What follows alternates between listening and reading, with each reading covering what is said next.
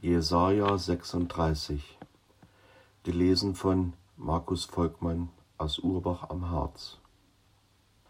Und es begab sich im vierzehnten Jahr des Königs Hiskia, da zog der König von Assyrien, Sanherib, herauf gegen alle festen Städte Judas und nahm sie ein. Und der König von Assyrien sandte den Rabschake von Lachisch nach Jerusalem, zu dem König Hiskia mit großer Heeresmacht. Und er trat hin an die Wasserleitung des oberen Teiches, an der Straße bei dem Acker des Walkers. Und es kam zu ihm heraus der Hofmeister Eliakim, der Sohn Hilkias und der Schreiber Chebna und der Kanzler Joach, der Sohn Asafs.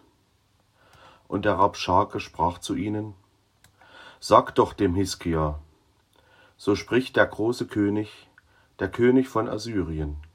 Was ist das für ein Vertrauen, das du da hast?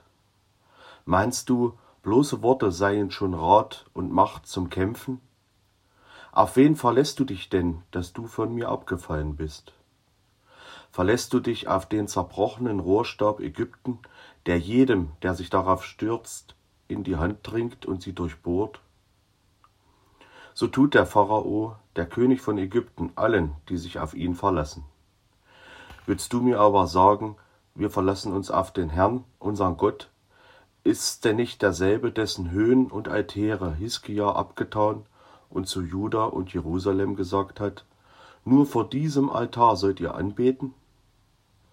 Wohlan, nimm eine Wette an mit meinem Herrn, dem König von Assyrien. Ich will dir zweitausend Rosse geben, Lass sehen, ob du die Reiter dazu stellen kannst.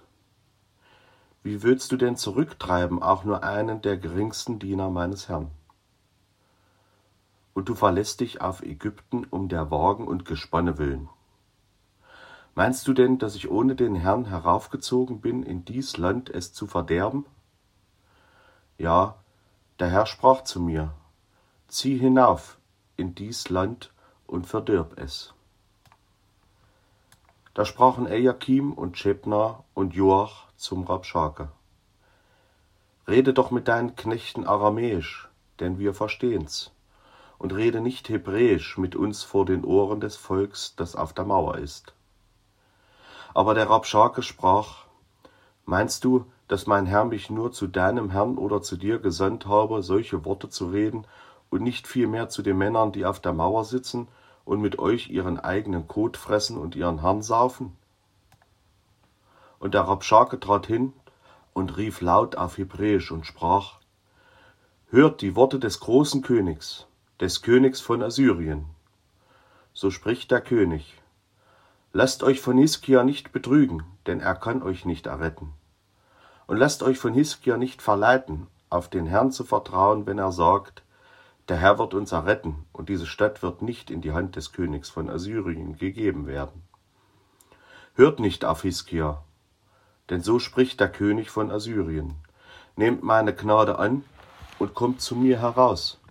So soll ein jeder von euch seinem Weinstock und von seinem Feigenbaum essen und aus seinem Brunnen trinken, bis ich komme und hole euch in ein Land, das wie euer Land ist, ein Land, darin Korn und Wein ist ein Land, darin Brot und Weinberge sind.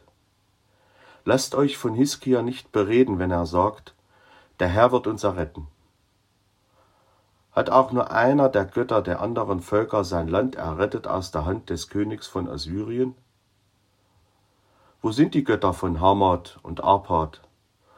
Wo sind die Götter von Sepharvaim? Haben sie Samaria errettet aus meiner Hand? Welcher unter allen Göttern dieser Länder hat sein Land errettet aus meiner Hand, dass der Herr Jerusalem erretten sollte aus meiner Hand? Sie schwiegen aber still und antworteten ihm nichts, denn der König hatte geboten, antwortet ihm nichts. Da kamen der Hofmeister Eliakim, der Sohn Hilkias und der Schreiber Chebna und der Kanzler Joach, der Sohn Asafs, mit zerrissenen Kleidern zu Hiskia und sagten ihm die Worte des Rabschake an.